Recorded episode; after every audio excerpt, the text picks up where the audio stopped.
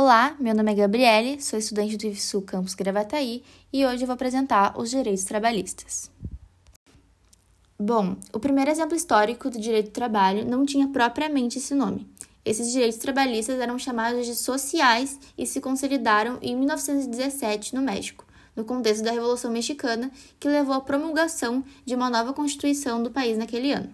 Nela constavam artigos que legislavam acerca do período de trabalho, oito horas diárias, além de estabelecer um salário mínimo como um montante capaz de sustentar o trabalhador e sua família com dignidade. Logo após a experiência mexicana, a Constituição de Weimar, Constituição do Império Alemão, de 1919, foi promulgada.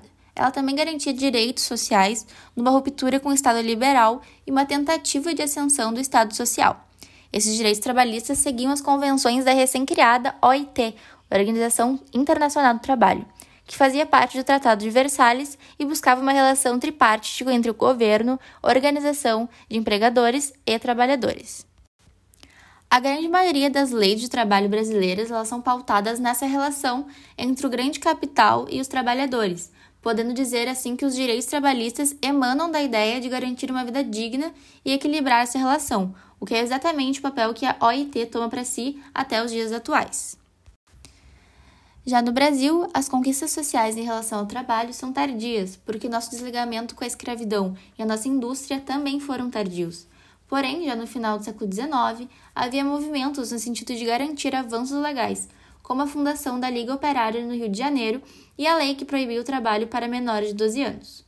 No começo do século XX, a gente assistiu o estabelecimento de normas que previam férias, 15 dias por ano, e alguns tipos de direito em relação aos assistentes de trabalho. A criação dessas leis elas foram impulsionadas pela abolição da escravidão, que trouxe um novo viés trabalhista e econômico para o país. A CLT, a Consolidação das Leis do Trabalho, ela foi criada pelo Decreto-Lei número 5.452, de 1 de maio de 1943 e sancionada pelo presidente Getúlio Vargas, durante o período do Estado Novo, um regime político caracterizado pela centralização de poder, nacionalismo, anticomunismo e autoritarismo.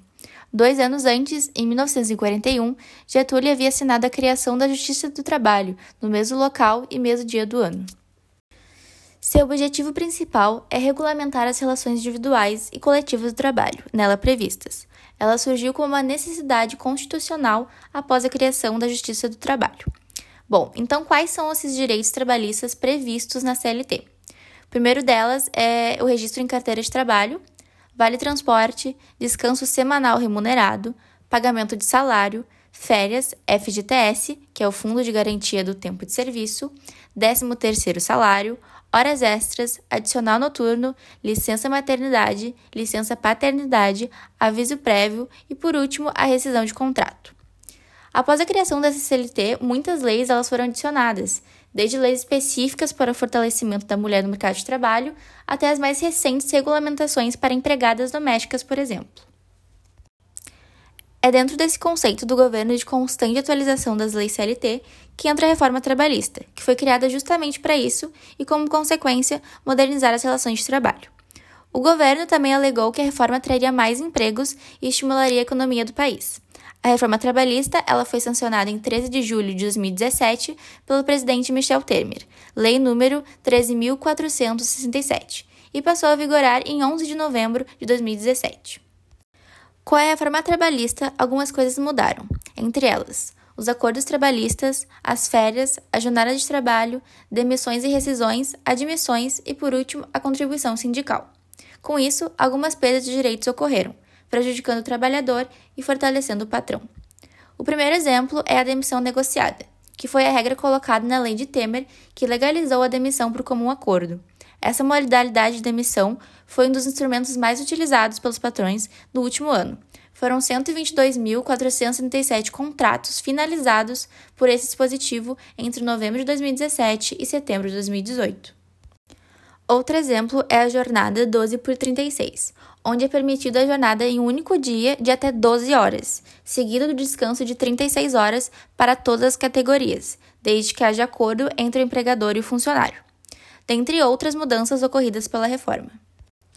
Além da reforma trabalhista, ocorreu em 2019 a reforma da Previdência, também chamada de Nova Previdência do governo Jair Bolsonaro, que entrou em vigor com a publicação da emenda constitucional número 103 do Diário Oficial da União em 13 de novembro.